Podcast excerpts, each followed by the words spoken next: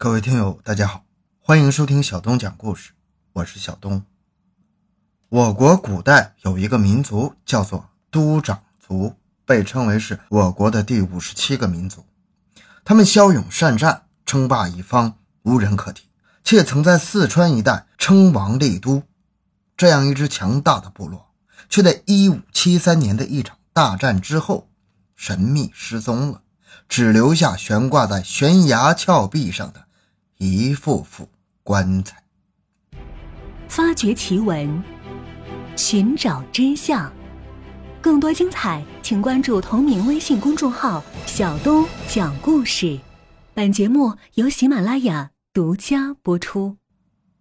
在今天四川珙县的麻塘坝和苏麻湾两处地方，有个十分奇特的景观：断壁之上悬空挂着一副副棺材，它们距离地面。十至五十米，最高的有一百米。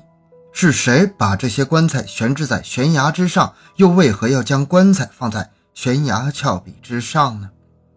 这里面有段悲壮的历史，而那段历史就是我们的第五十七个民族创造的。据巩县的县志记载，巩本西南夷福地，秦灭开明氏，伯人居此，号曰伯国。县志上所说的开明氏，指的是古蜀国。公元前三百一十六年秋，秦惠文王派张仪、司马错等伐蜀，蜀王被杀，古蜀国从此消失在历史舞台上。亳人便是都长族，也称亳族。古蜀国被灭之后，他们就乘虚而入，在四川建立了根据地，世世代代在此居住下来，并开国立都。明朝以前至殷周时期，在那长达两千五百年的时间里，这个民族在中国历史上十分活跃，曾经南征北战，叱咤风云，并且因参加了周武王伐纣的牧野之战，建立了赫赫战功，被封为伯侯。到了明朝，由于其日益强大，影响到了大明政权，明朝就下决心把他们给消灭了。为什么说伯族的发展？影响到大明皇朝的政权呢？原因有二：一是博人好斗，十分凶悍，不服从领导，见谁不顺眼就想打谁，从来没有把朝廷的官员放在眼里；二是综合实力强大，在山上建了一座九思城，城里有四十八道岗哨，三座城门和多处粮仓，称周围三十余里，四余峭仄，上有九缸四水。为一路可通，说通俗一点就是，这里四处都是峭壁，即使你把整座山都围了起来，围得连只苍蝇都进不来，那也没事儿。九思城粮仓众多，囤粮无数，一两年内饿不死人。这不是博人吹牛，事实确实如此。明宪宗时期，官兵常年累月的围剿，誓死要把九思城打下来。可耗尽心血也没能攻克，最后反而把博人惹怒了。一四六五年，即明宪宗化成元年，博人揭竿起事。他们从九思城下来后，似乎有心要让明朝看看他们的手段，一连攻克周围九个县城，朝野震惊。这时候，四川巡抚汪浩急了，再这么下去，别说他头上的乌纱难保。就连头颅都有随时可能让人取走的可能，于是命令都督瑞成率兵迎击博人，并且下了死命令：如果不能让博人退兵，提头来见。瑞成心里何尝不知道吉人打起仗来不要命，个个都是如嗜血的狼一般。可是上面既然下了死命令，也只好硬着头皮上了。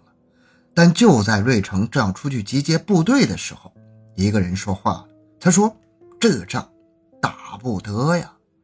此人叫周洪墨，官居侍读，是四川人，在明朝天顺、成化、弘治年间是著名的政治家、史学家和思想家，可能是学识渊博、见识广泛。虽说是个从六品的官，说话也有点分量。他劝王浩说：“这帮人野蛮成性，打将起来。”像狼一样，不要性命，跟他们硬碰硬，必然吃亏呀。汪浩说：“我也知道硬碰硬占不了什么便宜，可跟他们讲道理那也是白费功夫，这如何是好啊？周洪墨说：“下官有个主意，派个使者去招抚，再给他们些官职，以薄治薄，可保我蜀地平安。”汪浩一听，确实是个好主意，于是，一面派人去上报朝廷，一面领了一队兵马，率同瑞城，亲自去招抚，以示诚意。按说，周洪墨出的这个主意确实是平蛮的不二之策。可汪浩生性多疑，到了叙州府，也就是今天的宜宾市之后，叙州知府接待了他们。饭桌上，听说汪浩此行是为了招抚博人，立马变色。言那些人凶残蛮狠，以劫掠为乐，与匪徒无异呀。平日里从来不把朝廷放在眼里，切无王法。若是叫他们当了官儿，那还了得呀！汪浩一听这话，深觉在理。若让匪徒为官，那也是匪官，到时岂非更乱？于是问那知府：“如今招抚之事已经通知了伯仁，如何是好？”那知府笑了笑说。这有何难？所谓兵不厌诈，对待匪徒，你讲什么诚信呢？不如将计就计，把他们引进城来之后，来一个瓮中捉鳖。汪浩闻言，哈哈大笑，称是妙计。次日一早，博人派了两百多人前来谈判，这些人中大多数是寨子里的头目，心想谈判成了之后，领个封赏，拿个官当当也好。至少可以光宗耀祖了。可谁曾想，他们刚进了城，就被一群官兵围住，不由分说，提刀便砍。博人首领们没有防备，再说两百多人再怎么勇敢，也不是官兵的敌手，一下子全被杀了。博人听到此消息之后，暴跳如雷，把汪浩的祖宗十八代都骂了个遍，集结全城之兵力，倾巢而出，扑向叙州城。博人本来就骁勇好战，再加上复仇心切，哪还管三七二十一，直接就打入城里去了。汪浩见博人攻入了城，吓得面如死灰，带了人就跑。博人铁了心要他的性命，自然不会轻易放过他。一路追杀，沿途的县城的官兵看见博人的气势，谁也不敢去招惹，弃城而遁。如此，博人遂沿江而下，如入无人之境。只把汪浩等人逼到江河对岸，这才罢休。这个事件，不管是对博人还是明朝，影响都非常大。一方面，博人没杀了汪浩，心中的那口怨气还没发泄出去；另一方面，明朝堂堂一省之巡抚让人追着跑，沿途州县无人敢挡，朝廷面子上也过不去呀。事情都发展到这种地步，若还由着他胡来，那到底？谁才是天下之主呢？成化三年，也就是一四六七年，明朝廷派了十八万大军合围九思城，看那声势，若是不将博人消灭了，誓不罢休。博人知道，以自己的兵力，自然不可能与朝廷硬着干，所以守在九思城里，坚守不出。由于此城固若金汤，粮草又充足。时不时趁明军不备，还出去骚扰一下，搞得明军头疼不已。那场战争一直持续了四年，十八万大军只在山下转悠，没讨得丝毫的便宜，最后不了了之。直到万历元年，发生了一件事，让博人走向了灭亡。一五七三年，也就是万历元年，此时的九思城由哈家三兄弟当家。那三兄弟到底叫什么名字？历史上没有记载，只知道叫哈大王、哈二和哈幺妹。三人都十分的神勇，在洛表镇有很多关于他们的传说。一五七三年十月，四川巡抚曾神武任命刘显为剿贼总元帅，郭成、张翰等十二人为偏将，率十四万大军向九思城发动攻击。大军到了巩县一带之后，刘显。让郭成的儿子郭开打头阵。郭开不过二十几岁年龄，本来就年轻气盛，在连克了都宁邑、罗兴度等地之后，认为博人不过如此而已。领了军令之后，在三军面前扬言要在十日之内捣毁九思山，活捉哈家三兄妹。当时明军的士气相当高，于是，在郭开的率领之下，一鼓作气，大军沿螃蟹溪而上，直奔九思城而去。大军走了一段路，突见前面两道峭壁耸立，只有一道峡谷可供通行。这是一处凶险所在，打仗时兵家必争之地。按照正常的战略部署，遇到这么一处凶险的地方，肯定是要先派一小队人马前去打探，伺机行事。可是，在郭开的眼里，博人不过是小打小闹的匪徒而已，不足为惧。率了大军，雄赳赳、气昂昂地穿峡谷而去。果不其然，在走到峡口里面时，峭壁上面响声大作，无数的雷木滚石铺天盖地而下，明军大乱，一时死伤无数。郭开见情况不妙，弃军而逃。这时候，突见哈腰妹身穿素衣，手持珍珠伞，纵马而来，直奔郭开。据说，哈腰妹曾在一位不知名的白胡子老头处习得一身本领，郭开不是他的对手，狼狈而逃。这瓦窑滩时被一条大河阻拦，河水湍急，郭开不知道该不该跳，刚迟疑了一下，却被赶上来的哈腰妹当头一击，削去了半个脑袋，一命呜呼。哈腰妹收复都宁驿、罗兴渡之后，又趁势截断了明军的粮路，控制了要塞。这一仗下来，把明军的锐气彻底打没了。而且粮道被截断，非同小可。摆在眼前的只有两条路：一是撤军，二是速战速决。刘显心想，要是这么撤回去的话，皇上那儿没法交代，非上策，肯定不能回去。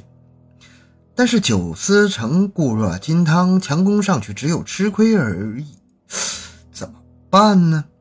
此时刘显心生一计，既然强攻不成，那就来软。的使一个美男计，派一个叫做刘翔的人，化名白河，冒名混入九思城中，故意与妖小妹接近，博其欢心。那妖小妹从小就在山里长大，所见过的男人不是两位哥哥，便是寨子里的喽啰，没见过合意的人。那白河长得风流倜傥，能说会道，嘴里跟抹了蜜似的。整天把妖小妹哄得眉开眼笑，没多久就赢得了她的芳心。这两位哥哥见妹妹有了合意的人，自然也高兴，于是给他们定了亲，并于农历九月初九完婚。九月初九是博人的传统节日，赛神节相当于汉人的春节，再加上哈妖妹大婚，可谓是喜上加喜，双喜临门。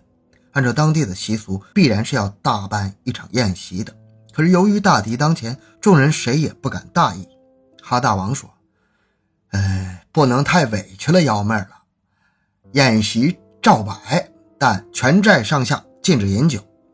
寨里都是些豪爽汉子，都说不能喝酒，算什么宴席？哪怕是少喝两杯，至少也应个景啊。”哈大王禁不住大家说，只能同意少量饮酒。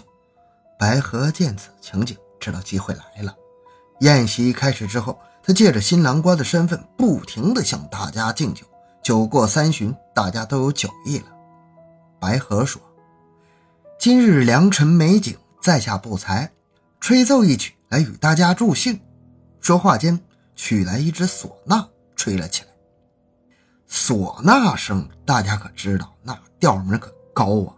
他穿越群山，响彻天地，谁也想不到。这是暗示明军进攻的号子。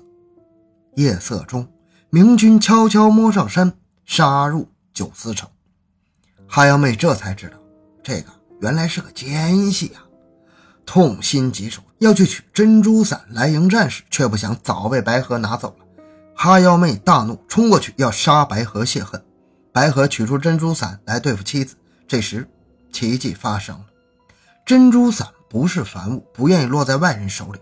突然脱手飞向对面的博川沟，从此以后他就一直挂在那上面，形成一道山崖。那晚官兵冲上来之后，见人就杀，九思城血流成河，山上的博人无一幸免，被屠杀殆尽。哈家三兄妹也。壮烈牺牲。固若金汤的九思城被攻破了，博人无一幸免。由于博人对当地的老百姓有恩，乡民们收拾了他们的遗骨，装入棺材，按照他们的习俗，将棺悬挂在山崖之上。博人这种习俗是怎么来的呢？原来早年间，哈家有位老人去世了，请个风水先生来叫他定穴。那风水先生看了半天，最后把目光落在了一处悬崖之上，说那里有个白岩，你们将死者入殓之后悬置于上面，可保子孙兴旺。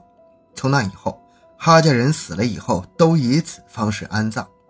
如今，我们在四川宜宾市境内看到博人悬棺。便是我们第五十七个民族不屈的风骨。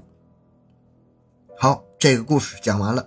小东的个人微信号六五七六二六六，感谢大家的收听，咱们下期再见。